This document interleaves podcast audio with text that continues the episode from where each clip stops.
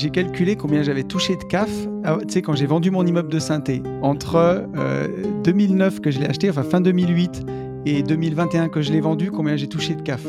Non, vas-y. Presque 250 000 euros. Un million de CAF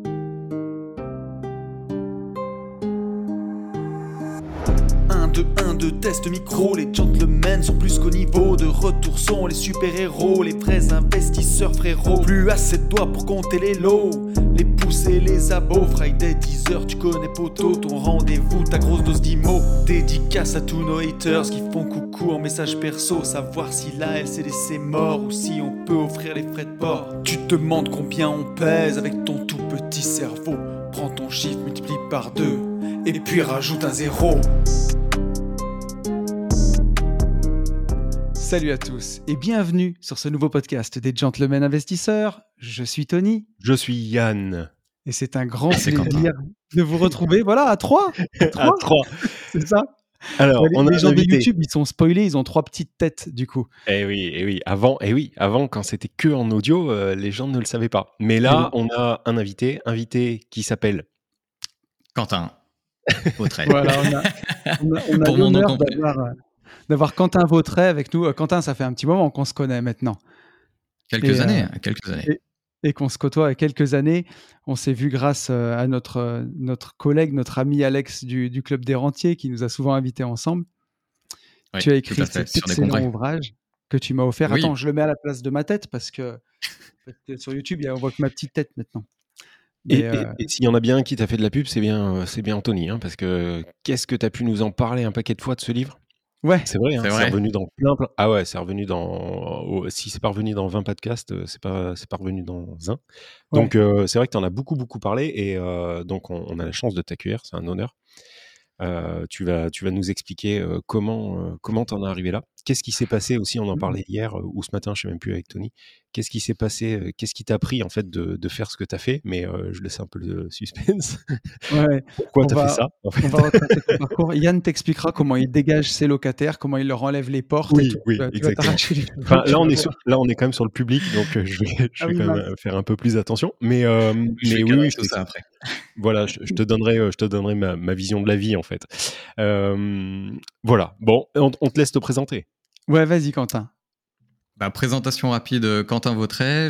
moi, aujourd'hui, j'accompagne les investisseurs euh, concernant leur gestion locative principalement. C'est mon expertise, d'où ce livre, hein, le guide de survie du bailleur, qui est là pour, euh, pour aider tous les investisseurs à, à gérer au mieux leur parc locatif et puis la relation avec leurs locataires, ce qui n'est pas toujours évident. Hein. Voilà, on le sait, c'est le locatif, c'est c'est sujet de litige, hein, malheureusement. Mais bon, ça fait partie de l'immobilier, c'est comme ça. Et puis, Donc, et puis pas que non plus. Non, non, non, pas que. Il y a, il y a, il y a des bons moments, il y a, il y a plein d'autres choses. Mais, euh, mais voilà, l'objectif de ce bouquin, c'est de partager euh, des bonnes techniques euh, pour, euh, pour sécuriser tout ça, pour avoir une bonne relation, pour se sécuriser en tant que propriétaire, parce que bah, les lois sont pas forcément à notre avantage, hein, on le sait. Mais, mais voilà, c'est mon expertise, la gestion. Et, euh, et, et c'est vrai que j'accompagne les investisseurs principalement sur ce sujet. Après, je peux accompagner les investisseurs aussi sur d'autres sujets, tels que j'ai des clients qui viennent me voir parce qu'ils ont un projet d'investissement locatif et qui savent pas trop, qui doutent un peu, qui ont peur d'oublier quelque chose. Donc on valide, on travaille ensemble et on avance comme ça. Donc euh, j'ai, on va dire, une largesse d'activités, mais, euh, mais mon métier principal, c'est la gestion. Euh, sacré sujet quand même la gestion. En plus, je suis rentré par la mauvaise porte hein, de la gestion. C'est, je vous raconte. on, va, on, va, on, va, prendre le temps d'en parler justement. On va, on va, on va détailler ton parcours si tu veux. Euh, comment comment t'en viens à l'immobilier? Enfin, je veux dire, tu, après le bac, au moment fatidique de, de l'orientation professionnelle où euh, il y a une grosse goutte de sueur qui goûte, toi, tu fais quoi? Même avant, quel cursus scolaire t'as eu en fait? C'est ça. Alors, euh, ouais, on va, on va. L'immobilier arrivait bien après le bac, mais avant le bac, j'avais un profil. J'étais mauvais à l'école. C'était une catastrophe. C'était une catastrophe. J'aimais pas l'école. Je, les, les choses générales qu'on nous apprend, euh, ça, ça m'intéressait pas. J'étais pas bon élève. Euh, D'une année à l'autre, c'était en limite à redoubler. C'était une catastrophe. Le, la période collège, c'était une catastrophe. Et du coup, dès le collège, en fait, j'avais eu la chance j'ai eu la chance à l'époque d'être passionné par, un, par une activité qui était euh, le sport automobile et la mécanique. Euh. Bon, je sais que ça, ça va vous parler un peu, surtout Anthony euh, qui aime bien, euh, qui aime bien les bagnoles, mais mais voilà, été passionné par ce truc.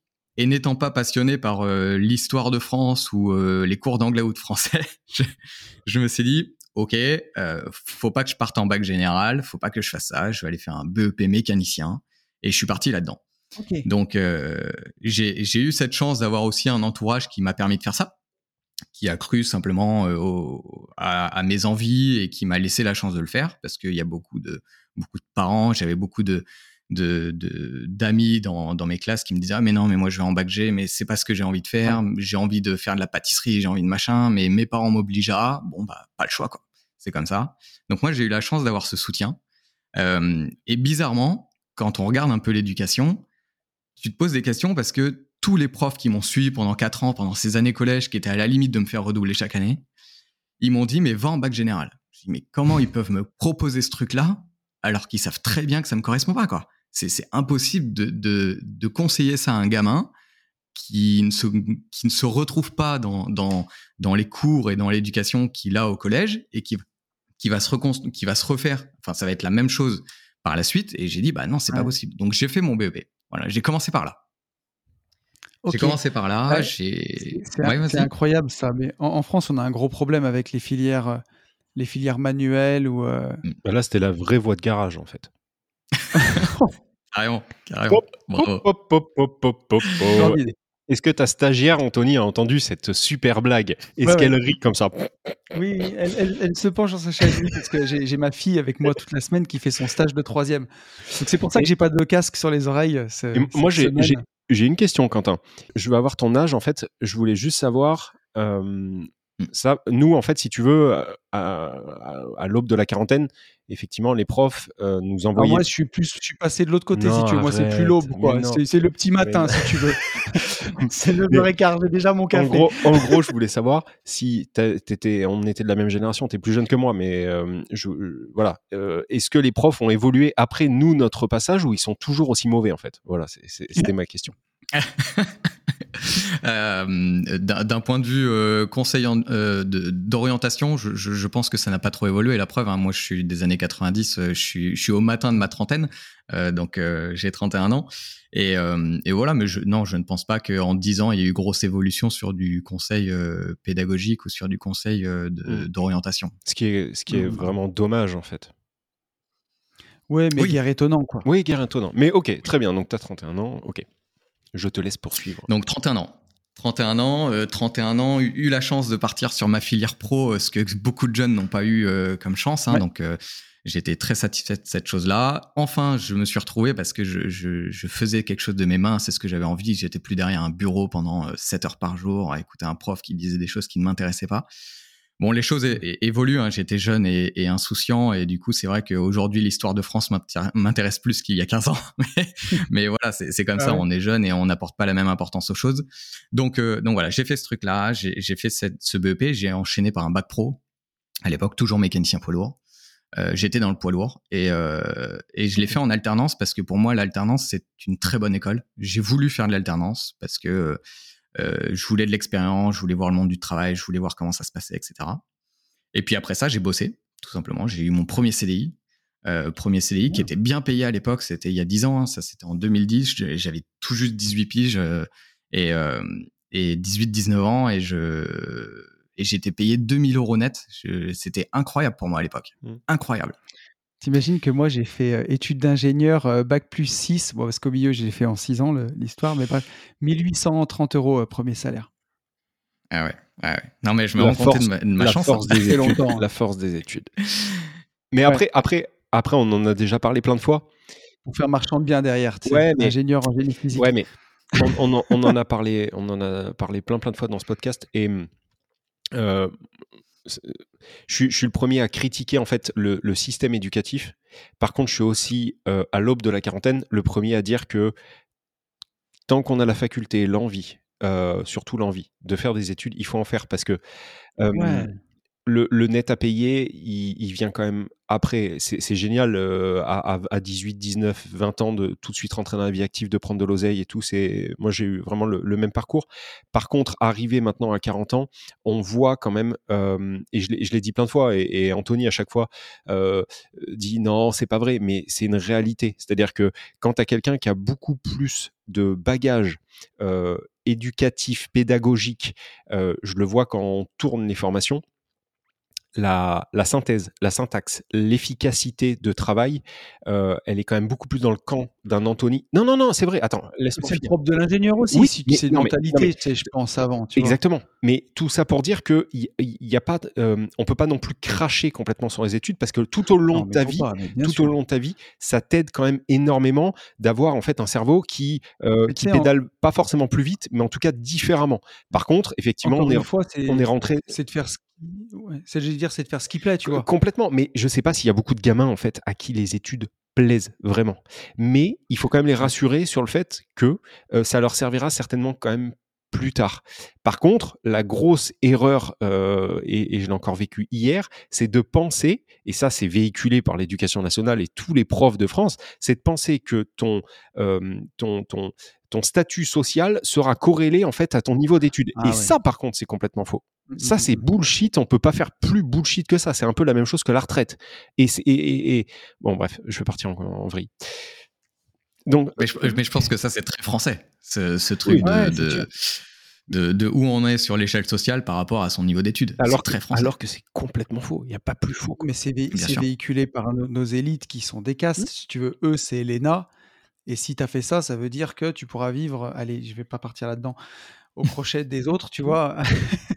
Ouais. Mais, euh, mais très cool, du coup, Quentin. euh, très cool. Et en fait, rien à voir effectivement avec l'IMO, quoi. Et donc après, Rien du tout. Alors après. Et Alors, donc après, en fait, je- donc, je, je me suis rendu compte, euh, j'ai commencé à bosser. Voilà, je fais mon métier, j'ai j'ai appris ça pendant quatre ans, j'étais content, je fais mon truc. Puis je me dis, merde, ça va pas du tout. ça va pas du tout parce qu'en fait, je me rends compte que j'aime bien bricoler chez moi. Que si j'ai envie de bricoler une moto, je bricole une moto. Si j'ai envie de bricoler une bagnole, je bricole une bagnole. Mais que quand on me dit qu'il faut que je bricole ce camion pour faire ce truc-là, ça m'emmerde. et, et là, je dis mince, je me, je me suis planté en fait. Je me suis dit, ouais, c'est ma passion, mais c'est ma passion du dimanche et c'est pas ma, pas- ma passion de la semaine, quoi. Et je Ouais. veux garder ça euh, comme passion euh, pour me faire plaisir, pour me faire kiffer, mais je, en fait, je veux pas en faire mon métier et parce que je voyais pas non plus l'évolution possible, l'évolution professionnelle que je pouvais avoir. Donc j'ai dit, ok, euh, je prends mes, mes clics et mes claques et je m'envoie. Et en plus de ça, j'étais dans un, dans un département qui ne correspond pas au mien parce que moi, je viens de Charente à la base, je suis de l'Ouest. Et, et ce premier job, je l'ai trouvé à Lille. Et, euh, et quand Ah ouais. on vient pas de Lille, euh, je pense c'est une très belle ville, c'est c'est super, il y a plein de choses à faire. Mais quand on n'est pas du de la région, quand on connaît personne, quand machin, je pense que c'est Mm. compliqué. Et ouais, bah, et je l'ai vécu. boire, et du coup, boire j'ai dès le dit, bon, matin bah, à allez, 8 heures, c'est m'en vais. chaud, quoi. Moi, je l'ai Ouais. toujours dit, hein, la bière à 8 heures, c'est c'est pas possible, quoi. après, tu peux sortir en boîte avec ta cousine. ou, euh, Ah, Il y a des ou raccourcis, hein, il y a des choses. des cadeaux.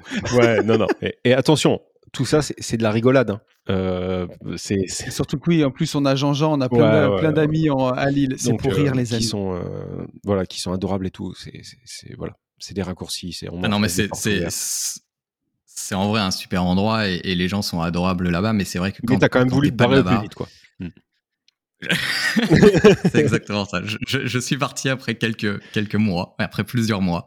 Je suis revenu et puis euh, et j'ai fait le dos rond. J'ai retoqué à la porte de ma mère et j'ai dit écoute, euh, ça le fait pas, faut que je fasse autre chose. Et j'ai un projet. Ok, Et ce projet, c'était de monter ma première boîte. ok.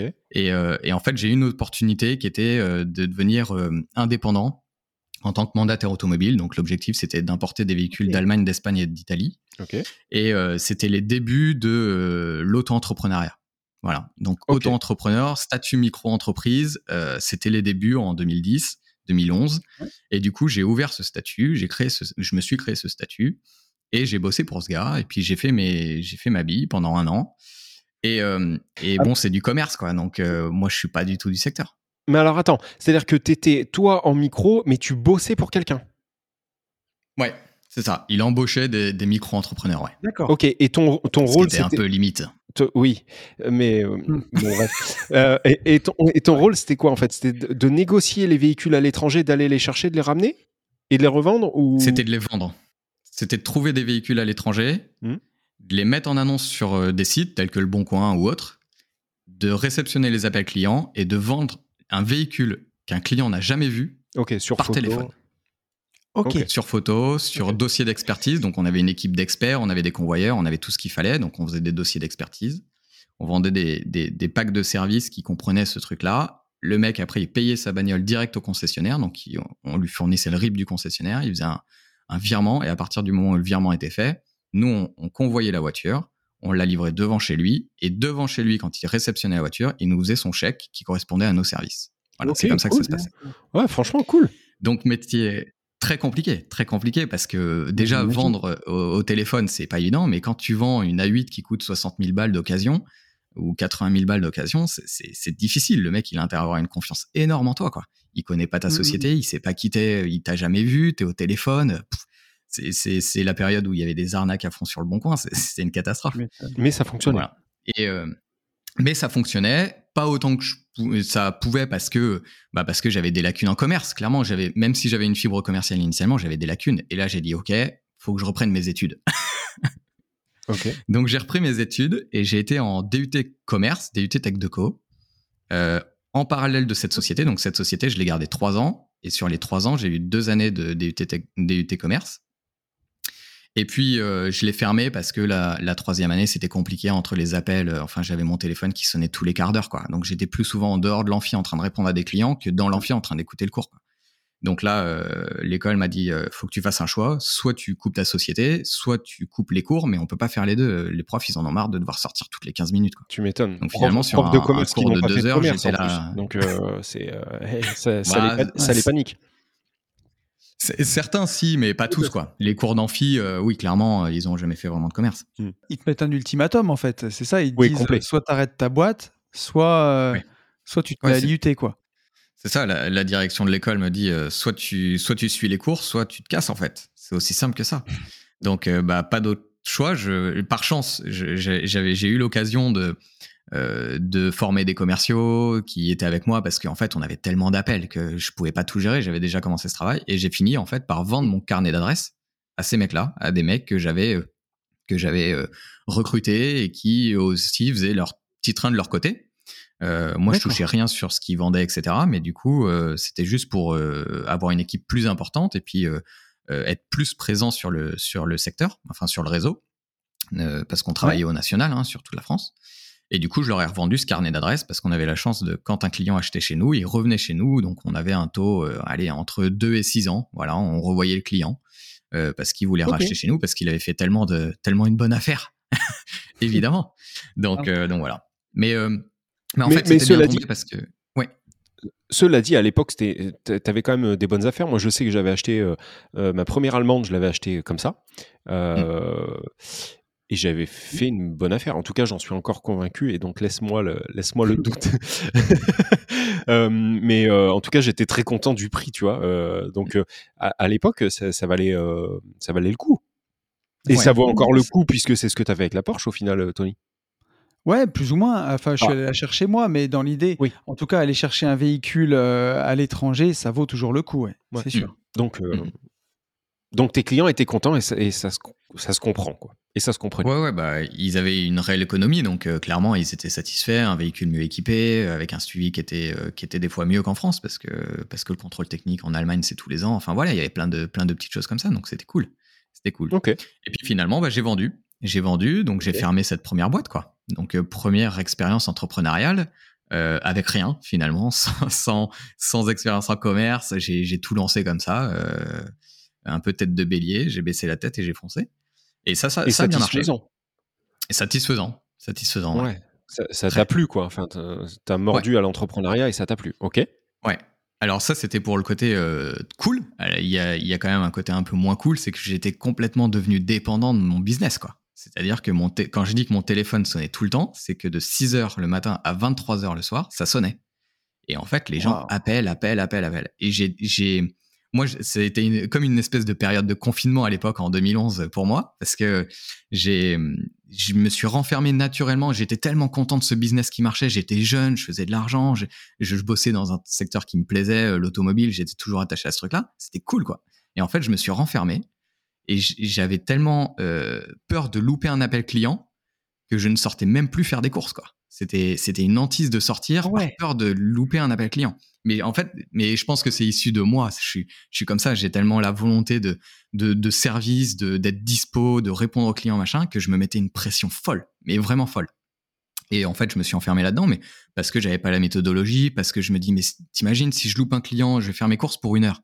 Je loupe un client, en une heure, je peux avoir euh, entre 4, j'avais entre 4 et, et, et 6 appels. Entre 4 et 6 appels, plus l'heure suivante où c'était pareil, bah, je me dis jamais je pourrais rattraper le retard, jamais je pourrais traiter les clients, ça sera impossible à rattraper. En fait, j'avais une pression folle et je, me- je me disais, je peux tellement pas louper une vente, tellement pas louper un client que je peux pas me le permettre. Et ça, c'était le côté un peu négatif où je me suis trouvé renfermé dans mon business et où je me suis Mais dit, ok, le fait de, euh, bah, comme, comme je l'ai dit, j'ai- toqué à la porte de ma mère, donc je vivais chez ma mère, donc en fait, euh, j'étais redevenu un espèce d'ado qui sortait pas et qui, où ma mère faisait tout, et, et voilà, c'était ce truc-là, quoi. Sauf que bah, j'étais majeur, enfin dingue, une histoire dingue. Quand j'y reprends, je me suis dit mais que, pourquoi j'ai fait ça? Pourquoi je me suis autant que ça te, que ça te rapportait euh, aujourd'hui? T'es pas Euh, obligé, hein je, mais- je faisais entre 1000 et 2000 la semaine. Ah ouais, Ouais. c'était propre. C'est propre. Voilà. Par contre, Mais c'était les- plus de life. quoi. J'avais plus de vie, j'avais plus de vie. Alors j'étais quand même euh, jeune et jeune et jeune avec plein de potes, donc euh, le, le jeudi soir je le bouclais en fait. Le jeudi soir c'était le seul soir où en fait je, je stoppais tout, Euh, je montais, euh, je faisais une demi-heure de route pour aller dans la plus grande ville euh, à côté de chez moi qui est Poitiers, et puis je me faisais des soirées étudiantes du jeudi soir. Euh, le lendemain matin je rangeais tout l'appart de mes potes etc. pour les remercier de m'avoir accueilli et hébergé pour la nuit, et puis et puis voilà, et puis je repartais le midi, et puis je reprenais mon taf euh, comme ça. Mais ouais, ouais, c'est. Mais, mais, est-ce que tu as eu l'intelligence euh, à ce moment-là de euh, que, que ça n'ait pas servi à rien euh, Est-ce que tu as eu l'intelligence de pouvoir mettre de côté, coffrer euh, aussi beaucoup? Parce que tu gagnais beaucoup en étant très jeune et en n'ayant pas de charge. Donc, euh, tu as eu cette présence d'esprit. J'ai eu cette présence d'esprit, mais j'avais un, un- un- non pas que j'ai été, j'ai un profil dépensier, euh, loin de là, mais en aimant les, les bagnoles, euh, forcément, je, je me suis pas acheté, même euh, ma première voiture, ça a jamais été une 205, quoi. Je, je, je me Ouais. suis refusé à ce truc-là, donc, euh, donc je suis rentré moi dans, le- dans quand je quand je bossais en bac pro en, en tant qu'apprenti, j'avais mon salaire, un petit salaire de, de 700 euros à peu près. Et, euh, et de rien que là, j'avais fait un crédit pour ma première bagnole parce que c'était impensable pour moi de rouler dans un taudis quoi, à 18 ans en tant que mécanicien, Mmh. en tant que passionné d'auto, c'était impensable. Donc j'ai fait mon premier crédit euh, pour une bagnole. Le truc euh, qu'aujourd'hui je ne referai jamais. J'avais acheté, j'avais une Swift Sport à l'époque parce que c'était une bonne occasion. Et euh, donc euh, véhicule euh, pas du tout euh, que j'achèterais plus aujourd'hui et que voilà, mais très bonne bagnole pour commencer. J'étais content, je payais pas trop cher d'assurance, ça m'allait. C'était un peu tape à l'œil comme j'aimais quand j'étais gamin. et puis voilà, ça me Mhm. convenait bien. Mais euh, mais voilà, des erreurs qu'on fait en tant que en tant que, que jeune adulte ou qu'on Est-ce que c'est vraiment enfin, des erreurs? Ouais, non, parce que parce que tu kiffes ta vie en fait. Tu kiffes Ouais, comme voilà, et puis tu kiffes l'instant présent et voilà. Donc euh, Ok. Erreur sans en Donc être. là, le, le petit chrome qui va bien, la voiture de sport qui va bien, euh, avec l'ampli, le boomer euh, dans, le, dans, le- dans le coffre, et euh, une soirée étudiante, et après tout le reste, tout le reste de ta vie, en fait, c'est destiné au travail, mais tu as quand même mis de, de côté. Ok. Et après, il y avait l'argent de côté, il y avait tout ça. Et puis, et puis quand j'ai vu qu'il y avait des lacunes en commerce parce que je pouvais faire mieux et que j'avais cette peur, je me suis dit, attends, mais c'est pas possible, je travaille mal, j'ai pas les bonnes méthodologies. Tu peux pas avoir peur de louper un appel client comme ça, c'est pas possible. Je me suis dit, bah, Ouais. c'est là où j'ai dit, bah, j'ai des lacunes en commerce, évidemment. Mais c'est normal, j'ai jamais appris le commerce, j'ai fait ça sur le tas euh, parce que je, je sentais une fibre commerciale et ça passait bien avec les clients. Mais, mais c'était tout. Et du coup, c'est là où j'ai commencé à recruter des gars, à vouloir euh, déléguer. Voilà, une partie à dire, bah, toi, tu vas t'occuper de ce client, machin et tout. Et puis, en fait, je me gardais que les clients qui étaient les plus chauds pour moi, que je sentais les plus, euh, les plus, les plus prêts à passer à l'action et à me faire confiance et à acheter. Voilà, c'était ça aussi, parce qu'on avait un taux de perte qui était énorme sur, euh, Ouais. sur 10 appels. euh, si t'en as euh, 0,5 qui, à qui t'arrives à vendre, c'était bien, quoi. C'était bien. Ouais. il y a tellement de peur. Il y avait tellement de peur, c'était énorme. Donc voilà. Et du coup, euh, je, là, je vais en DUT commerce, je fais mon DUT, on pose l'ultimatum, et puis, euh, et puis, bah, du coup, je vends la boîte. Après le DUT, je reprends un nouveau job, donc mon deuxième vrai CDI. Euh. Je suis responsable des ventes dans une concession moto à Poitiers pour euh, représentant de six marques. Euh, je kiffe un max. Je- alors même si on bougeait pas trop, je rencontrais tous les gens des, des tous les jours des nouvelles personnes et surtout, tu rencontres des gens qui rentrent dans ton magasin avec un smile de ouf.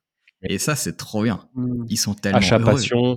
Ben oui. Ouais. Achat passion. euh, quand t'en es à acheter des bécanes, c'est que en général, tu arrives à, Ouais, suivre le reste de bien, ta vie. quoi. Voilà, donc Mm. euh, oui, je, com- je comprends complètement. En gros, on te dit pas euh, tous les jours, j'ai un problème d'argent, les mecs, ils sont là pour, pour craquer de l'oseille. Par contre, toi, tu devais être payé comme une sous-merde. Ouais, c'est c'est ouais, c'est l'envers de la médaille. Tu, tu kiffes parce Ouais. que tu, en fait, tu ne vends pas, tu fais que parler de ta passion et de la bécane. Et le mec, en Ouais. fait, il signe un bon de commande parce qu'il est tellement heureux de l'acheter que qu'il C'est réfléchit même pas. Mmh, ouais, c'est l'émotion, quoi. T'es lancé, t'es t'es payé au lance-pierre. La pire paye de ma vie. Pire paye de ma Ah vie. oui, non mais euh, ouais, Et t'as en- pas de commission, là, t'as que dalle. Si, il y a une commission, mais qui est ridicule. Sur de Ridicule. l'occasion, Bah, la- euh, Non, sur du neuf. J'étais sur du neuf. Mais la marge dans le neuf, déjà, est très faible. Suffit d'avoir un concurrent. Alors, ça, c'est un truc. euh, J'en ai parlé dans un de mes emails quotidiens où j'avais un concurrent qui était pas très loin et qui vendait ses, ses, ses motos au prix coûtant. Parce qu'en fait, c'était un mec qui faisait du cross, un passionné de cross. Et lui, son objectif, c'était pas de faire du business. C'était un petit garage. Donc, en fait, le patron était aussi commercial.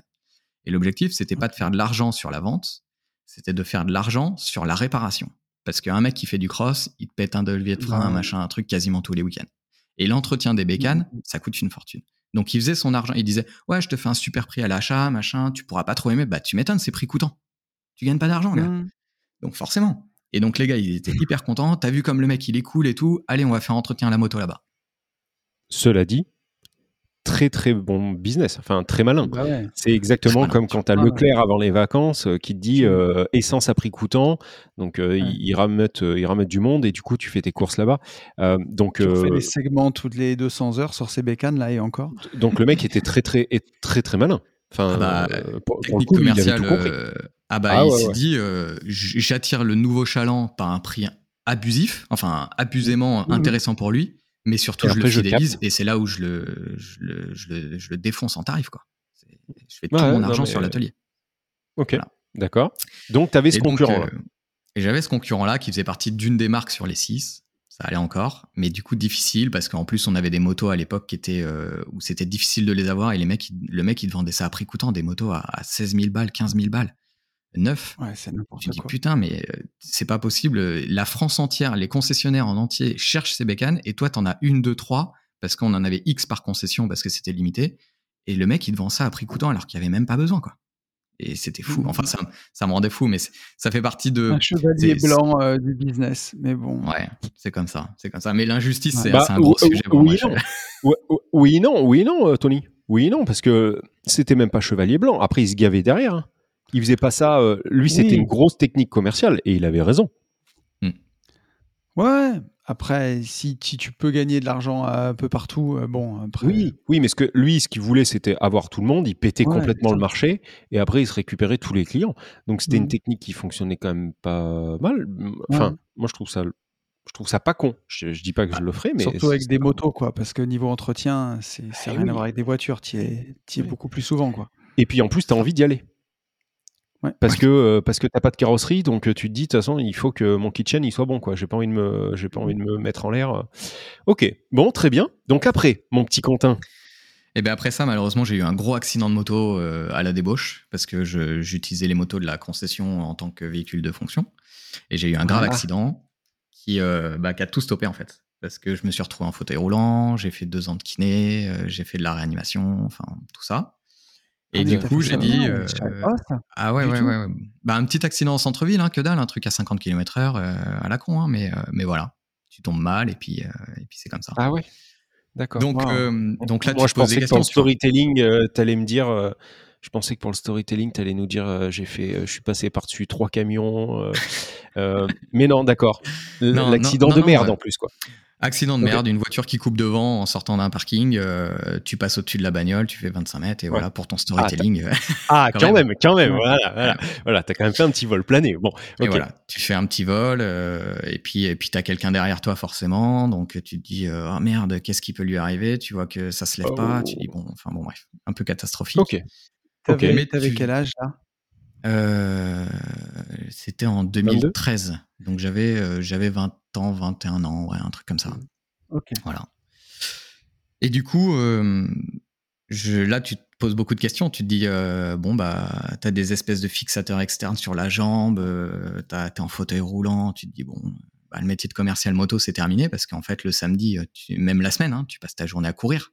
Tu montes sur une moto, tu descends d'une autre, tu cours après un client, tu vas à l'atelier pour savoir quand c'est qu'on peut préparer la bécane, machin. Enfin, ça Mm. n'arrête pas, quoi. Et moi, aujourd'hui, je ne peux plus courir, je ne peux plus sauter, je ne peux... il y a plein de choses que je ne peux plus faire. Donc, euh, m'invitez pas à un marathon, Regardez, je ne pourrais pas participer. des séquelles quand même. Ouais, il y a quelques séquelles, ouais. Ouais, il y a quelques séquelles. Donc, euh, mais bon, ça n'empêche que je marche et ça aurait pu être pire. Ça aurait pu être pire.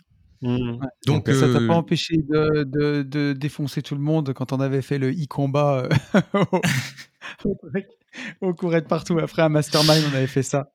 Ouais, C'était c'est assez- au, au- au congrès d'Alex, ouais, ouais, le, Ouais. le laser game euh, ou laser quest, ça dépend. Ça c'est comme, euh, comme le euh, truc- chocolatine et pour chocolat. hein. C'est pas le même nom hein, selon le département. Mais c'est le truc nouvelle génération où tu as un espèce de patch sur le bide euh, électrique et tu prends des décharges quand tu te fais Ah tirer oui, tu m'en avais parlé de ça. Quel enfer ce truc, j'étais brûlé Ça le pique. lendemain.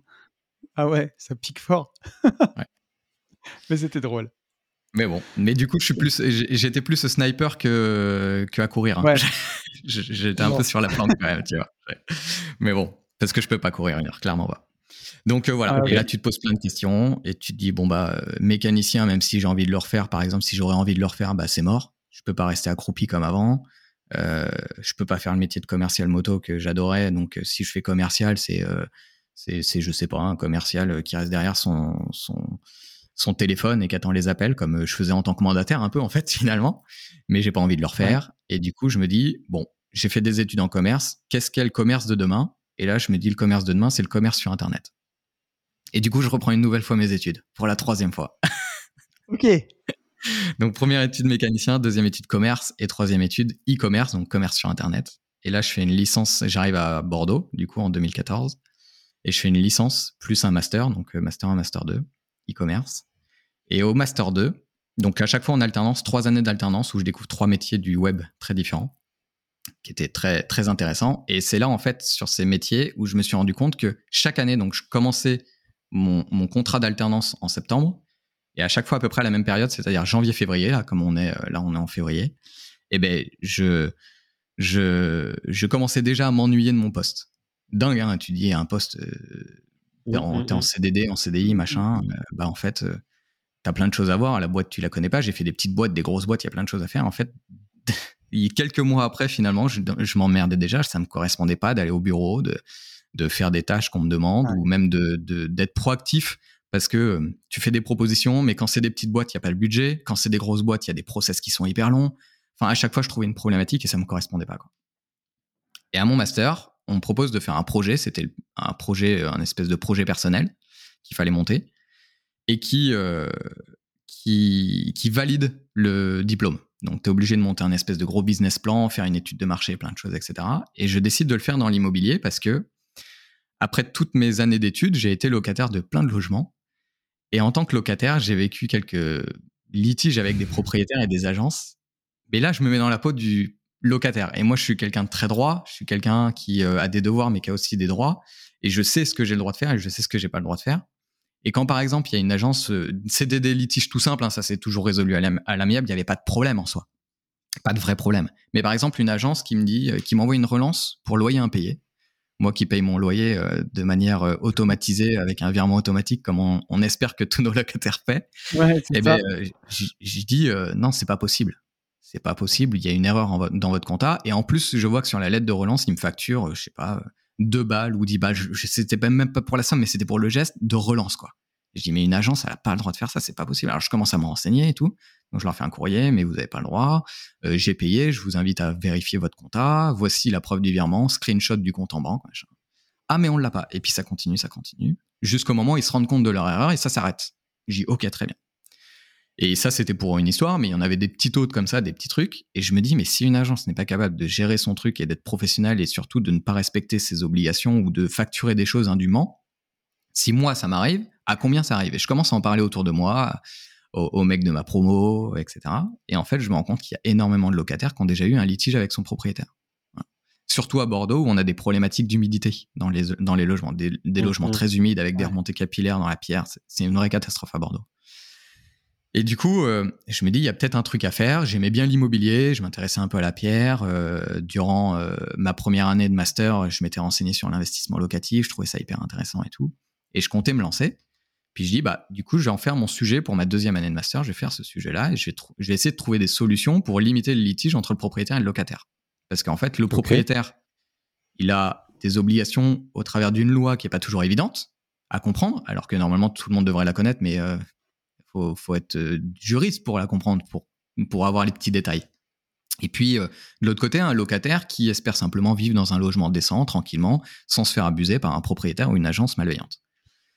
Et en fait, j'ai fait une étude de marché, je trouvais rien. Je trouvais bien des outils d'automatisation qui facilitaient la vie des bailleurs pour automatiser l'envoi d'une quittance, pour faire ci, pour faire ça. La solution de l'agence immobilière pour déléguer, mais ça a un coût. Euh, quand en plus l'agence fait correctement le travail, parce que malheureusement les agences aujourd'hui euh, c'est un peu compliqué, il faut trouver un bon partenaire, ce qui n'est pas forcément évident. Et du coup, je me suis dit, OK, je vais faire un outil numérique parce que mon métier, mon diplôme, c'était dans le numérique. Et je vais faire un outil numérique d'automatisation comme les autres, à la différence que moi, je suis là pour guider juridiquement et pour que tous les actes qui sont faits au travers de l'application soient conformes. C'est-à-dire que le propriétaire, s'il suit l'app, il est sûr de ce qu'il fait et jamais il pourrait être mis en défaut par rapport à son locataire, par rapport à un acte qu'il a fait. Donc il y avait un vrai guidage juridique. Et du coup, à la sortie du master, j'ai lancé cette boîte qui s'appelait Elia. Avec des associés, j'ai trouvé une juriste immobilière, j'ai trouvé un développeur, on a embauché jusqu'à six personnes. J'ai fait ça de 2017 à 2021 à peu près. Et on a eu des problématiques qui sont liées bah, à- au développement informatique et aux outils numériques. Un outil SaaS comme est Facebook, une application disponible sur le web. Et, euh, et du coup, euh, le budget qui était à la base alloué à de la communication au moment de la sortie, on a dû, la mettre dans- on a dû le mettre dans le développement parce qu'on avait du retard. Enfin, plein d'autres choses, plein de problématiques entrepreneuriales qui ont fait que au moment où on est sorti, on n'avait plus de budget pour communiquer. Et quand on n'a plus de budget Ah oui, pour eh oui. communiquer, c'est compliqué.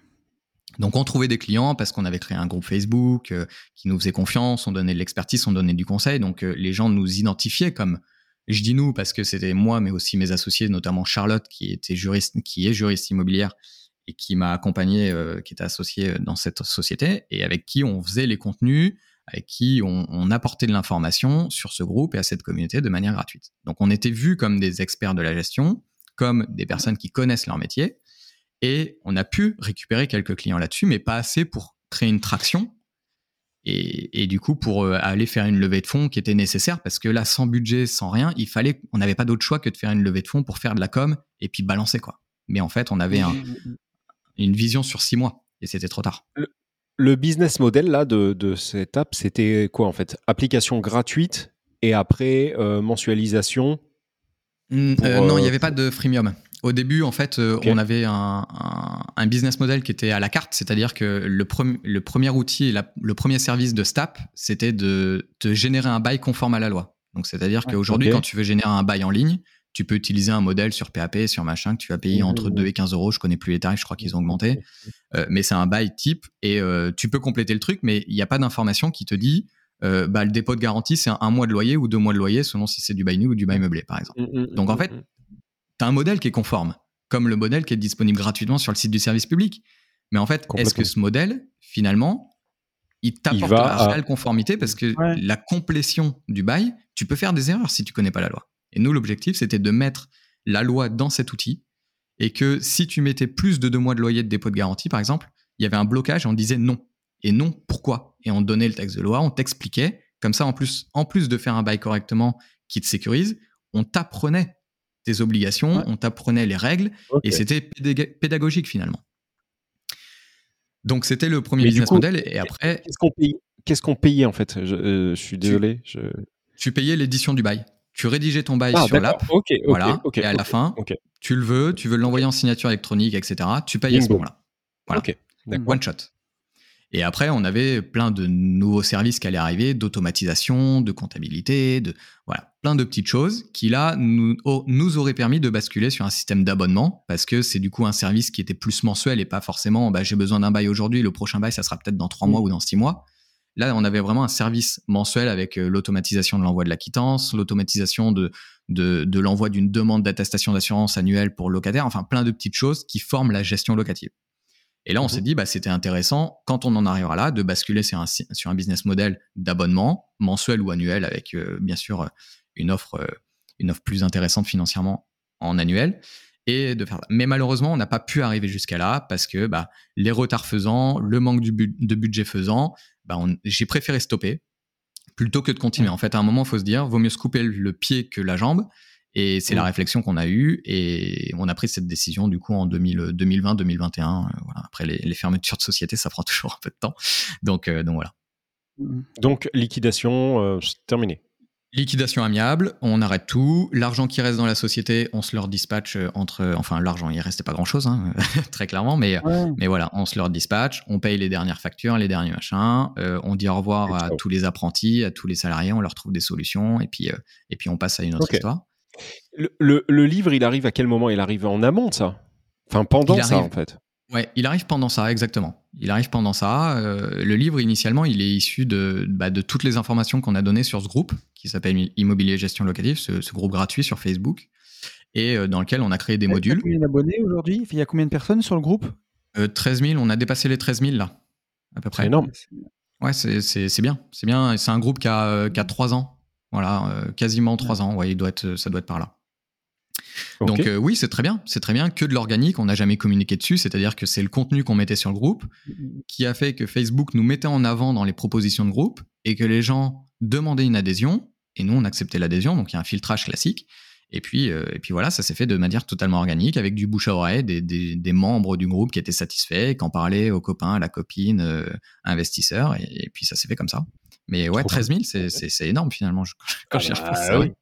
ouais. Ouais, c'est beaucoup. ouais. Grave. Ok. Donc là, on est en Donc, euh, 2021.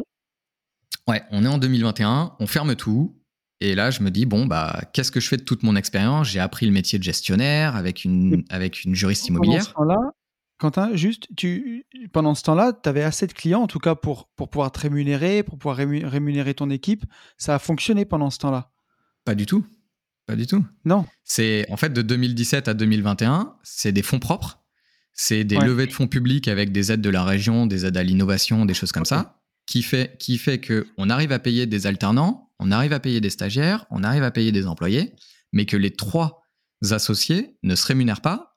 Et à un moment, on avait une on avait une, une alternante en développement qu'on a associée. Donc pendant un moment, on était quatre associés, associés minoritaires, parce qu'en fait, elle était très forte dans son métier. euh, elle avait un, un mindset pour, euh, pour une développeuse que j'appréciais beaucoup. Et euh, pas forcément un mindset entrepreneurial, mais un mindset, un mindset de, de, de compétence à, à, à travailler en équipe. Voilà, ce, qui est, ce qui est parfois difficile chez, chez des profils Leaders. développeurs. Comment? Leader, un leader, c'était vraiment Ouais. le, le synonyme de leader. Quoi. Elle faisait, elle faisait très bien la relation entre bah, l'équipe technique et puis le, la partie euh, graphisme euh, et puis euh, la, la- les problématiques commerciales et, et la, et la valeur du produit. Donc c'était très bien et du coup on a voulu l'associer parce que bah on n'avait pas les moyens de la salarier. Donc on lui a proposé ce truc-là et elle a accepté. Donc pendant un moment on était quatre associés, mais non aucun en dehors des salariés personne n'a été payé pendant ces années. Donc c'est vrai que là tu, tu te dis heureusement que pendant que tu Ouais. gagnais ta vie avec ton premier euh, ton, pro- ton premier projet entrepreneurial à 18 ans en tant que mandataire, tu as mis un peu d'argent de côté. Euh, sans Mhm. cacher que, bah, évidemment, bah, quand as un accident de la route aussi grave que, que le mien, bah, tu, tu as aussi les assurances qui fonctionnent aussi, donc ça te permet d'avoir un pécule. Donc tout ça m'a permis de vivre sans forcément me verser de salaire. Mais, euh, Mais ça peut pas durer éternellement non plus, quoi. Ah bah non. Ouais, Non, toi, un moment, euh, t'as fait de la vraie entreprise, quoi. Comme euh, beaucoup. C'est-à-dire, euh, je monte Oui. une boîte, pendant 12 Oui. ans, je me paye pas. Inch'Allah, je croise les doigts, un jour, ça va payer. Et pac, d'un Mm. coup, ça pète. Et euh, voilà. Mais euh, c'est vrai que c'est l'histoire de beaucoup, beaucoup, beaucoup de- d'entrepreneurs, hein, ça. De pas se payer Oui. pendant 2, 3 ans. Moi, c'est un Ouais. concept que je, je comprends pas bien. Mais, euh, mais ok. Non, mais quand tu le fais, tu vois, ouais. c'est toujours comme ça. Regarde, quand on a lancé AB Invest, c'est sûr que forcément, quand tu te lances en marchand de biens, c'est deux ans sans se rémunérer pour faire une trésor, le temps que les affaires elles sortent. Euh, c'est c'est sûr que pour l'entrepreneuriat, c'est un luxe que si tu n'as vraiment rien devant toi, tu peux pas, tu peux pas t'offrir, quoi. Mm, mm, Totalement. Totalement. Et c'est pas, c'est pas, c'est pas vous à tout le monde. Tout le monde n'a pas spécule pour accepter trois ans sans salaire. Alors, il y en a beaucoup qui font le test. Euh, bah, je suis salarié, je touche Pôle emploi, ça me laisse deux ans. On voit comment ça marche pendant deux ans. Bon, la troisième année, ça commence à décoller, mais c'est pas assez. Allez, je me serre la ceinture pendant deux, pendant la dernière année. J'ai, euh, j'ai ma femme qui accepte le truc et qui me soutient et qui croit en moi. Allez, ok, pour qu'on vive euh, au quotidien sur un seul salaire qui est le sien. Bon, allez, on donne tout ce qu'on peut. Et puis en plus, je vais pas être souvent là parce que je fais des journées qui font, euh, qui font 10-12 heures. Bah ouais, mm. c'est clairement ça. Mais c'est travailler fort en espérant, euh, en espérant déléguer plus tard et, sortir un peu de, ces journées euh, affolantes et puis, et puis essayer de monter un truc qui, qui, tourne très bien par la suite. Et ça ne marche pas toujours. et, ça ne marche pas toujours. Comment t'as pivoté alors après à la suite de cette, euh, de cette décision? Euh, Moi, j'ai juste un truc avant qui prend une minute. Pendant ce temps-là, là, toi, t'investis à titre perso ou absolument pas? Parce qu'en fait, on a parlé beaucoup d'entrepreneuriat, mais pas du tout d'investissement IMO. Est-ce que tu avais toi aussi switché de ton côté en nom propre ou pas du tout? Alors, il y a eu des investissements en, en nom propre pendant cette phase entrepreneuriale. Évidemment, je n'étais pas dans les projets ou, très en arrière dans les projets parce que mon profil est catastrophique. Euh, un mec mmh. qui reprend plusieurs fois ses études, un mec qui a, très peu de salariat, euh, d'historique de salariat, un mec qui a, eu des sociétés, profil euh, complètement instable pour une banque, c'est une catastrophe. Donc, donc c'est compliqué. Mais mais il y avait de l'argent de côté voilà, qui me permettait de vivre. La banque arrive à voir ça. Et puis après, j'ai aussi une compagne qui, elle, a un, profil beaucoup plus carré que le mien, euh, avec des études euh, tout, totalement logiques à la différence des miennes, et, euh, et un CDI dans lequel elle se plaît et qui, qui permet d'avoir la sécurité que la banque recherche. Mais donc, tu avais acheté de l'immobilier là? Oui. Ouais, ouais. On a, on a acheté de l'immobilier à deux, mais pas, pas tout seul parce que je, je ouais, ouais, pas la non, mais, ok, ok, très bien. Ah ouais, du coup, l'immobilier, ouais, à cette phase-là. Ok. Et puis, euh, du coup, bah, Tony, pour répondre, il y a eu un pivot, ouais. Il y a eu un pivot, je ferme la boîte, je me dis, j'ai quand même pas fait 5 ans, euh, ans à, bosser, 4-5 ans à bosser comme un, comme un trimar pendant 50 à 70 heures semaine, sans vacances, mmh. sans rien, euh, sans gagner un copec, pour, bah pour rien. Il faut, il faut que je trouve une solution pour, pour rebondir là-dessus, quoi. Et j'ai, du coup, j'ai utilisé tout ce qui a été créé en termes de communication j'ai repris tout ça et je me suis dit, bah, au lieu d'aider les gens avec un produit numérique, je vais aider les gens à l'ancienne, en consulting, en one-to-one. On va se faire des rendez-vous, ils ont une problématique, je les aide, ils ont un bail à rédiger, je les aide, mais je vais pas juste leur rédiger un bail, je vais leur apprendre à rédiger un bail. L'objectif pour moi, c'est pas de, de facturer un client à chaque fois qu'il a un bail à rédiger. L'objectif, c'est de facturer le client une fois, lui apprendre la deuxième fois, quand il aura un autre bail, il me posera peut-être une question à la marche parce qu'au lieu d'avoir un étudiant, il a un salarié et du coup, il sait pas trop si ça, engendre des, différences en termes de rédaction, mais c'est mineur, c'est un point sur, une centaine de points dans le bail. Et euh, tout le reste, il sait le faire. Et c'est ça l'avantage pour moi. Ma vision des choses, c'est pas de facturer, facturer, facturer X fois un client. C'est de lui apprendre et d'avoir un vrai accompagnement. Et euh, comme ça, bah, s'il a un autre problème qui est pas le bail, mais qu'il a un litige, qu'il a besoin d'étudier, euh, d'aide pour étudier un projet, eh ben, il viendra me voir parce qu'il sait que je vais pas simplement lui dire oui ou non, je vais lui dire oui parce que, et voici pourquoi, et machin. Et c'est comme ça que je vois la vision du service et du consulting et, et que j'accompagne mes clients aujourd'hui. Ok. Ça, c'est chouette. C'est rigolo, j'allais dire, Yann, parce que on a, on a récemment fait une formation euh, tous les deux, Yann et moi, qui nous permettrait de, reproposer des offres euh, pour le CPF et une mmh. formation qui s'appelle euh, Convaincre et communiquer dans son activité d'indépendant. Et mmh. justement, c'est, euh, on s'est fait la réflexion parce que c'est, la c'est comme ça aussi qu'on a commencé à, proposer des produits. C'est le, coaching, en fait, enfin, coaching, consulting.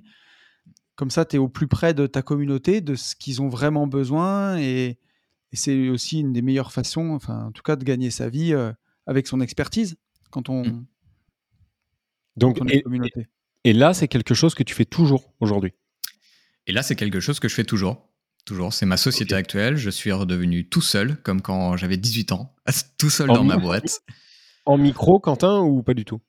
Oui, oui, sur un statut classique auto-entrepreneur, euh, voilà, euh, en attendant euh, patiemment le passage en société parce que le chiffre d'affaires me l'oblige, mais, mmh.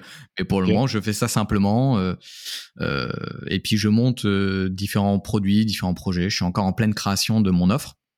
J'ai des offres qui existent depuis déjà plus d'un an, mais mais mais j'ai d'autres idées. J'ai tout ça, c'est encore à faire. Par exemple, je suis en je suis en pleine rédaction du de la nouvelle édition du livre parce que Anthony t'a montré la première édition, il y a une deuxième édition et il n'y a pas eu de, mise à jour l'année dernière, mais en 2023 il y aura une mise à jour, donc j'espère j'espère terminer pour pour le premier trimestre, mais je le dis doucement parce que Ok. Ce, ce, livre, ce livre-là, tu as vendu à peu près combien d'exemplaires? Euh, alors, en physique, livre papier, il y a 1000 exemplaires et après, il y a une version e-book qui était sortie, qui était disponible à l'époque sur euh, Amazon. Je l'ai enlevé parce que le contenu n'est plus vraiment à jour. Il y a eu beaucoup de mises à jour réglementaires euh, d'un point de vue gestion, mmh donc mmh je suis pas mmh là pour orienter mal et juste faire des ventes. Donc, je l'ai complètement stoppé. J'ai dû avoir entre 200 et 500 ventes en, en e-book. Donc, 1002, on, va compter, on va compter 1002. Moi, c'est vrai qu'aujourd'hui, la gestion locative, ça me donnait tellement mal au ventre. On en avait parlé plein de fois avec Quentin parce que voilà, j'essayais de faire de mon mieux et à chaque fois, il y a un truc qui allait pas. Et puis surtout, sur mon premier achat, mon premier immeuble de l'enfer, tu avais beau faire les plus beaux du monde, les plus beaux beaux du monde, ils s'en servaient pour caler des meubles, tu sais, en faisant des boules. Et ça, c'était l'enfer, quoi.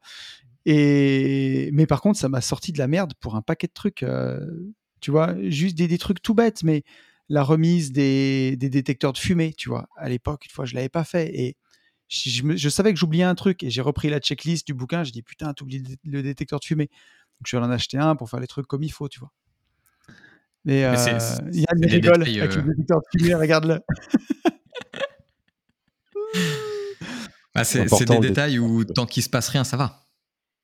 Le jour où il y a un incendie, euh, on a, il y, a trop d'investisseurs dont on ne parle pas qui, euh, qui a eu un incendie pour un problème de électrique et on se rend compte que euh, le propriétaire n'est pas en capacité de prouver qu'il a fourni le diag électrique à, au locataire à l'entrée dans les lieux.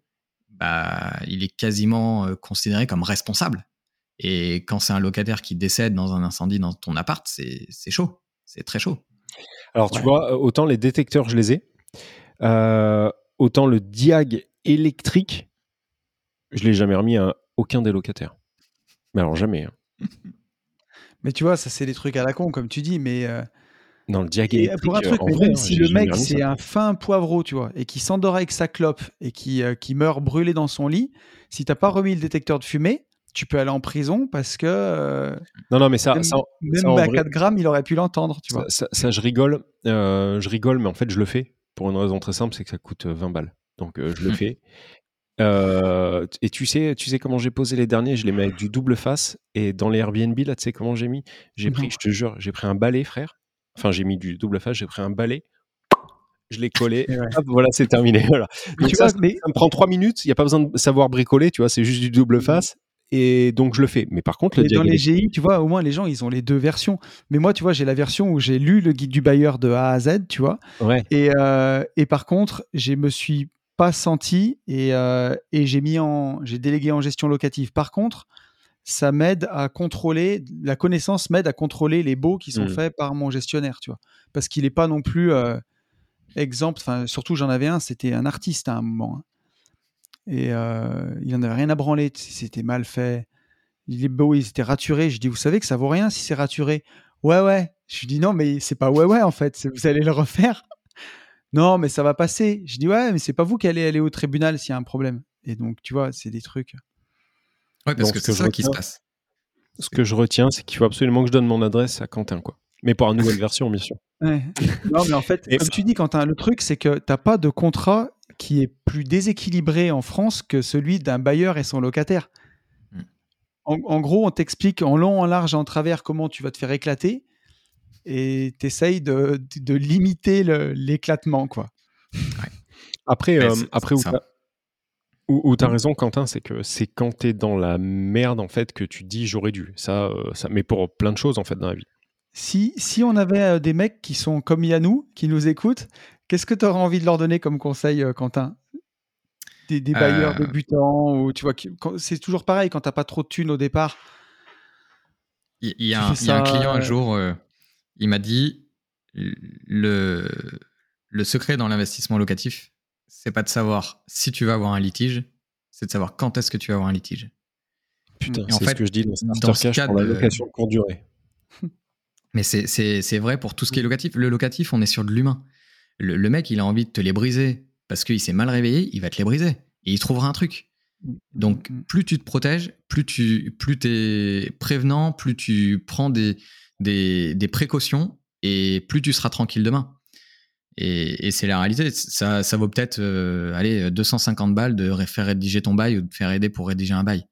Mais la tranquillité de demain, parce que ton locataire, il t'appelle et que t'as pas la boule au ventre en disant Ouais, il m'appelle, c'est pour me souhaiter la bonne année. bah, c'est pas pour me dire que le bail, il y a une erreur et que en fait, je me suis trompé sur la surface et que en fait, euh, il est en train de me demander une baisse de loyer. Et du coup, il touche à ma rentabilité. Ah bah voilà. C'est pas la même chose. Donc, tu as une espèce de tranquillité d'esprit. Peut-être que ça te servira à rien parce que tu auras un locataire qui te posera jamais problème. Mais le jour où il te pose problème, euh, t'es bien content. Et c'est ça le truc. C'est, c'est, vaut mieux prévenir que guérir et c'est exactement ce système-là. Mm, mm. Tu te souviens, je t'avais fait un message euh, quand j'ai même fait une vidéo YouTube quand mon locataire m'avait pété Le un volet. volet roulant et, euh, et que j'étais allé euh, au tribunal, mais alors à l'amiable avec un médiateur, tu vois. Et ça avait été un sketch. Et c'était l'agent IMO à l'époque qui, l'avait- qui lui avait dit, et je lui avais bien expliqué que ce volet roulant, c'était une baie vitrée de 6 mètres, donc il fallait faire attention. Il est, le volet était en deux parties. Tu pouvais pas faire un- à l'époque, quand j'avais fait la maison, ça n'existait pas un volet de 6 mètres, enfin, peut-être à Monaco, mais pas chez moi, quoi. Et euh, il s'était en deux parties. Et le mec, il y avait une petite partie, une grande partie de 4 mètres, une petite de 2. Et j'avais bien dit, vous lui expliquer, il faut pas baisser le petit volet avec le grand ouvert, sinon le vent il s'engouffre, ça l'arrache. Et il l'avait pas marqué dans le bail.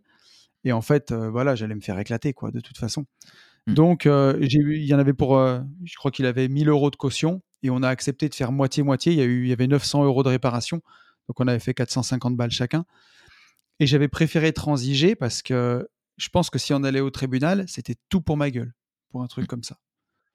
Mais le, quand on est en litige locatif, par exemple avec un impayé, quand on, est, quand on tombe sur un bon avocat, l'avocat, son, premier job, ça va être d'être à l'amiable. Ça va être de négocier, de se couper le doigt, donc c'est-à-dire de, de laisser tomber les impayés, de quitte à lui verser un petit 2000 balles pour euh, lui payer son déménagement, plutôt que de... Non mais c'est ça, plutôt que de laisser un mec en Mhm. place, parce que sa situation, avec sa situation, on sait que ça va durer du temps, et on sait surtout que l'impayé va continuer et que finalement, on va pas gagner. Ouais, donc Et c'est ce que je bien, dis. et que le bien sera sûrement dégradé en plus. Donc, donc c'est ce que je dis. Autant prendre, changer juste de sphère d'avocat. C'est-à-dire, tu prends un bon avocat pénaliste et tu lui exploses les deux rotules fils de pute. Voilà. et non, parce que quitte à prendre un avocat, si je tu veux. qu'il y a ma fille à côté. Ah, pardon. Excusez-moi. Mais tu, tu comprends parce que là, t'imagines que t'en es à prendre un avocat pour te défendre, pour en fait, pour le payer. Euh, euh, autant, autant lui briser les deux genoux et prendre un Mais- bon avocat pénaliste. Et puis voilà. De toute façon, pour être clair, hein, t'iras pas en tôle pour ça. Au pire, tu vas prendre du sursis. Mm. Au pire, vraiment au pire, mais tu vas pas aller en tôle euh, pour avoir sorti un mec euh, par la force. C'est complètement faux. C'est des légendes complètement urbaines. Et en plus de ça, en... alors, à prendre avec des pincettes, mais t'as as, deux versions de Cassos. T'as le Cassos intelligent, c'est-à-dire qu'en fait, lui, quand tu vas le sortir, euh, tu vas le sortir par le callback et il sait en il y a fait le bon cassos et il y a le mauvais cassos. c'est ça, c'est les chasseurs. C'est ça. En fait, tu as, le Cassos en fait euh, qui connaît toutes les lois, qui est très fin, mais tu le Oui. sens en fait en général. C'est c'est le Cassos euh, un, un peu propre sur lui, quoi, tu vois. Euh, lui, tu sais, Déjà, qu'il quand il te- commence à te parler de son assistante sociale, C'est il ça. faut que les, les- ça s'allume. c'est ça. Mm. Lui, tu sais qu'il faut, il faut faire attention. Mais tu as aussi après le, le benet un peu, le Cassos benet. Et lui, en fait, il, C'est est- pas dans ton bouquin, ça, Quentin, j'ai pas vu. il n'est pas, il est pas au courant, il est, il est pas au courant de tout, tout, tout, tout, tous les process qu'il peut mettre en place. Et donc, quand tu lui mets un gros coup de pression euh, et que tu lui dis bon, on arrête, euh, on, on arrête, vous partez et euh, on oublie en fait euh, ce que ce que vous me devez. Ouais. En fait, il s'en va et t'en entends plus jamais parler quoi. J'ai eu ce type de cassos parce que j'ai. C'est bien de faire tout l'historique, mais aujourd'hui, moi, je délègue tout. Euh, quand ça coûte 500 balles le volet, je dis je préfère le prendre et pas avoir de problème parce que forcément, ça fait 10 ans que 15 ans que j'investis et ça va mieux. Mais au départ, quand j'avais pas de thunes dans mon immeuble de l'enfer, j'ai déjà viré un locataire. J'étais associé avec mon cousin à l'époque. On y allait un dimanche soir, euh, suite à capuche, torse bombé. On a toqué. Quand il a ouvert, on a mis le pied dans la porte. Il n'avait pas trop de meubles, mais on l'a dégagé. Et j'y suis allé avec mon homme à tout faire perceuse. On était passé, à, on a à Brico Dépôt la veille et on a changé les serrures euh, et le mec il est resté devant la porte de l'immeuble. Bah oui, oui. Mais, euh, Mais bon, enfin, il y a prescription. hein. C'était en 2000, 2009. C'est bon. Chaque- Chaque action dépend en effet du profil du locataire. Si on voit que le mec C'est- il est pointilleux et qu'il sait ce qu'il fait, faut pas y aller. Là, tu prends un avocat, Exactement. tu négocies réellement euh, Mhm. et, et ça se suit comme ça. Si tu vois que le mec il y connaît rien, coup de pression, évidemment, t'es dans l'humain.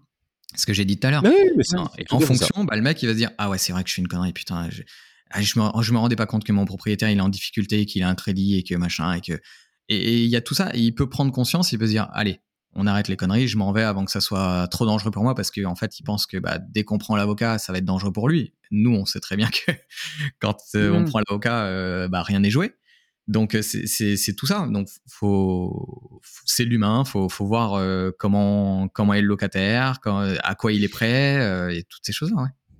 Et, et- et- après, tu vois, c'est un, un truc moi que je comprenais pas et je suis en train de, à mes dépens, de, le comprendre. J'en ai parlé à Tony, je sais plus quand, en début de semaine. Il y, a, y a un niveau aussi de, de cassosserie, c'est-à-dire que tu as des, gens, des bailleurs, qui fonctionnent en fait que grâce au cassos. C'est-à-dire en fait, c'est carrément leur stratégie, c'est leur business Ouais. model.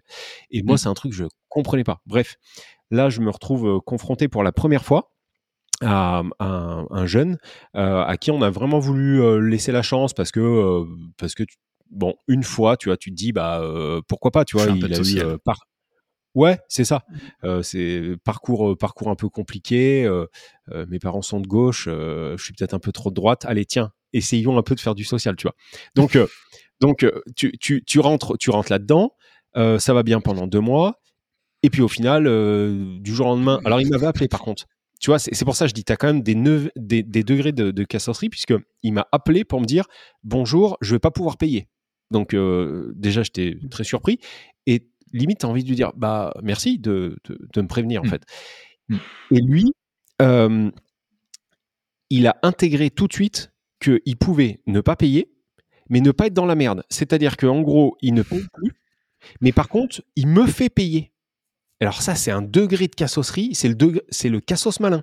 C'est-à-dire qu'il a compris, il a compris qu'à l'âge qu'il avait, il pouvait être gavé d'aide. Mais quand j'ai dit à. Tony, enfin, je peux, je peux le dire, hein, c'est le public et c'est la vérité, donc euh, podcast public, c'est pas grave.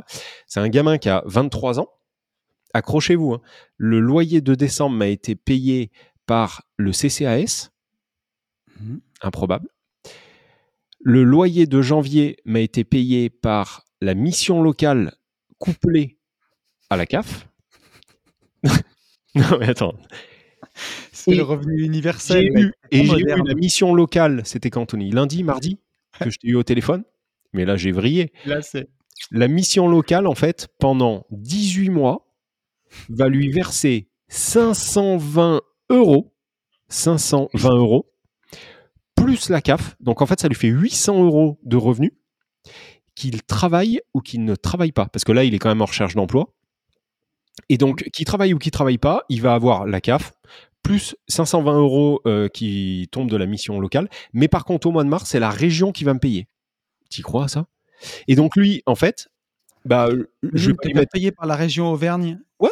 Même le Cassos fait plier des Auvergnats, mec. C'est incroyable. C'est un, truc- c'est un truc de ouf. Et alors lui, lui, euh, je peux pas le sortir, je peux pas lui mettre de coups de pression parce qu'en fait, au final, il me paye. Enfin, c'est pas lui qui me paye, mais il me paye. Donc, Mm. tu vois, c'est le cassos ingénieux. Lui, il est sur le degré le plus haut de- du cassos. C'est un ingénieur en cassos. Incroyable. Alors que tu vas avoir. Non, c'est vrai, les gars. J'en peux plus. Non, mais est-ce que vous vous rendez compte que les- il y a des gens, en fait, qui. qui moi, je ne pensais pas. euh, je pensais que ça, c'était des légendes aussi, tu vois, le mec qui gagne 1000 euros à rien foutre. Euh, Est-ce que tu sais, mais là, j'ai- calculé combien j'avais touché de CAF, ah, tu sais, quand j'ai vendu mon immeuble de synthé. Entre euh, 2009 que je l'ai acheté, enfin fin 2008, et 2021 que je l'ai vendu, combien j'ai touché de CAF? Non, vas-y. Presque 250 000 euros. Un million de CAF. Mais, la- euh, mais la CAF, la CAF, en fait, millionnaire CAF. Je vais faire une, faire une formation. Millionnaire CAF. mais la CAF, la, la CAF, ça me dérange moins dans le sens où moi, euh, j'en ai bénéficié. Quand j'étais en, en apprentissage, comme toi, Quentin, j'en ai bénéficié et j'avais pas l'impression d'être un cassos. C'est-à-dire, c'était entre guillemets un, droit, une aide, voilà. Et c'est pour ça que quand les, les gens me disent bon bah je vais avoir le droit à la CAF et tout, ouais, ok, tu, vois, ça me paraît. Mais par contre, quand on est à avoir la mission locale, frère, qui t'appelle pour dire la région va envoyez-nous un RIB, la région va vous payer, euh, et puis après c'est le CCAS. Non mais tu dis mais c'est quoi? Je suis, je suis dans le monde parallèle.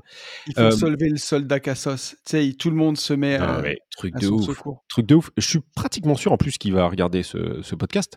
Euh, donc si tu nous écoutes, big up à toi. Mais mm.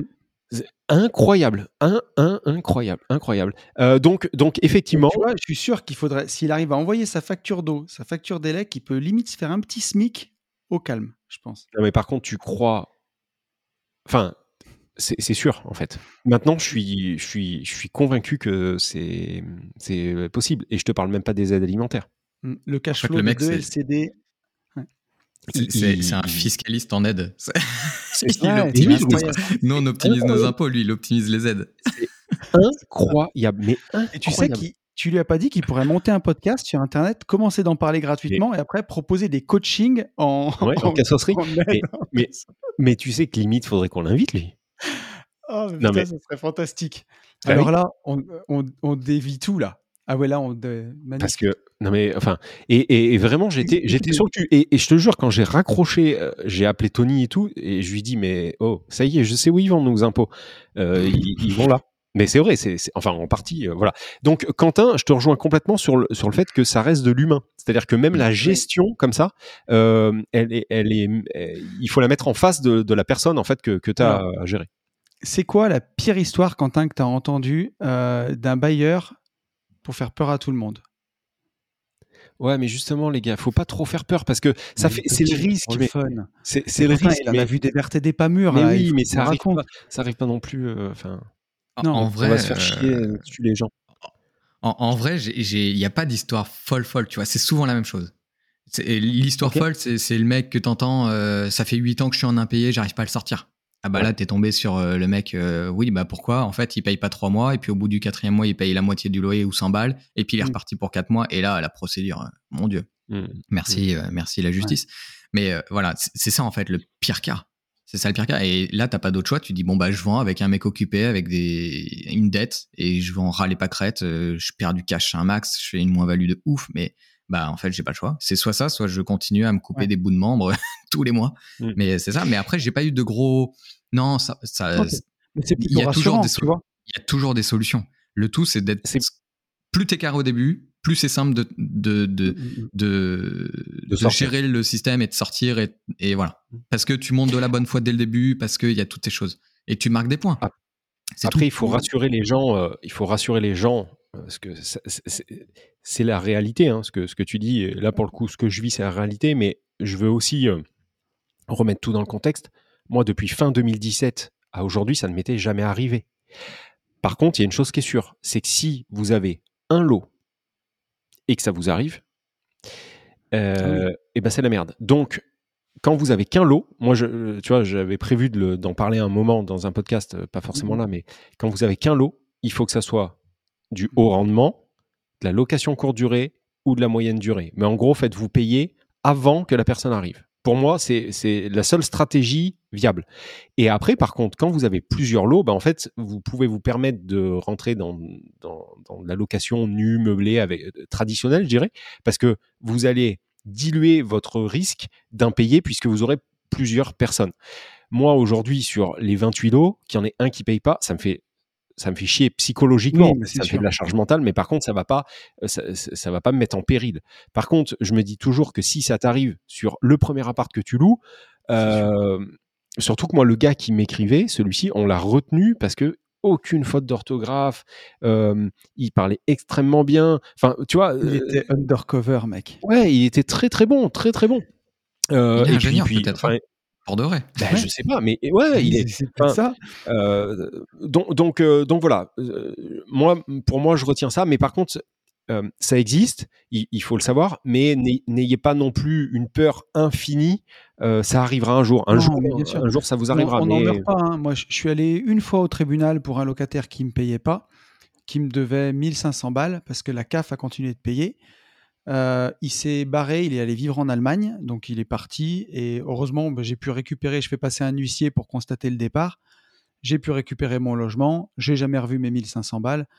Mais voilà, bah, t'en meurs pas, quoi. Ça fait partie Mmh. du parcours d'un investisseur, c'est comme ça, quoi. Ah, Ouais, voilà, reste, ça reste une entreprise et, et quand, euh, quand tu as un fournisseur ou un client qui te paye pas dans une entreprise, bah, au bout d'un moment, tu laisses tomber. Tu dis, bah, bah, la facture à 1000 balles hors taxe, tant pis. Et puis, ça fait partie des risques et c'est perte. Malheureusement, c'est le jeu. Ça. Ouais, malheureusement. un peu la- euh, Voilà. Ça arrive rarement. Faut, faut en avoir conscience que ça existe, mais faut, faut aussi comprendre que en tant qu'investisseur, euh, on, on investit de l'argent. Il y a du risque. C'est pas, euh, c'est pas 100% sûr. Et qu'il faut sûr. être capable d'estimer ce risque. Donc, si tu estimes de la vacance locative que tu l'as pas, bon bah, tu te dis c'est du bonus. Mais derrière, tu as un impayé. Bon, bah, euh, l'un dans l'autre, est-ce que je m'y retrouve? Enfin, voilà, c'est un peu toutes ces choses-là. Et c'est puis, l'impayé, ça reste une problématique, mais c'est. Il y, a- il y a tellement de solutions, euh, les visas, les cautions, les... il y a plein de choses. Il y a plein de choses. Donc, euh, On donc est c'est quand même simple de trouver son argent. Mon petit Quentin, où est-ce qu'on peut te retrouver?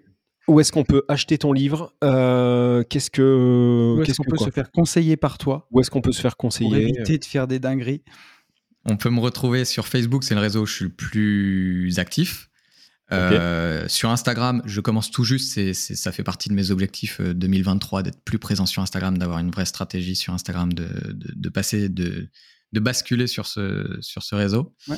Euh, après, on peut me retrouver sur mon site, bien évidemment, euh, qv.imo, qv comme euh, Quentin Vautret. Et euh, mon livre sera dispo sur mon site. Je vais voir si je le mets sur Amazon. Je vais voir si peut-être que je vais pas le faire en auto-édition et que je vais passer par un éditeur cette fois-ci. Voilà, tout ça, c'est à définir. Mais dans tous les cas, il sera dispo sur mon site. Voilà, sur mon site, on peut me contacter. Il y, a, un truc de contact. Mais sinon, Facebook, euh, Facebook, Instagram. Est-ce que tu veux qu'on te laisse un petit, mot de la fin, euh, mon petit Quentin C'était un message à faire passer ou Oh, bah, je pense qu'on a dit, déjà dit plein de choses, non Ouais. Non, non, mais Non, non, non, mais en vrai, que faut. Je, je pense que moi j'ai eu beaucoup de chance à, à pouvoir faire ce que ce que j'avais envie de faire au moment où j'ai envie de le faire et je pense que c'est finalement la plus belle des vies. hein. Euh, j'ai réussi à toujours m'en sortir sans forcément euh, bouffer des patates tous les soirs et, et ça me va bien. Je continue comme ça. Les gens, faut qu'ils soient, je pense, dans le même état d'esprit. On a envie d'investir, c'est très bien. Faut pas pour autant devenir esclave de son business parce que à partir du moment où on en devient esclave, c'est là où on ne prend plus plaisir et la passion euh, n'est plus là et qu'on on se dit mais pourquoi j'ai fait ça et qu'on va vers autre chose.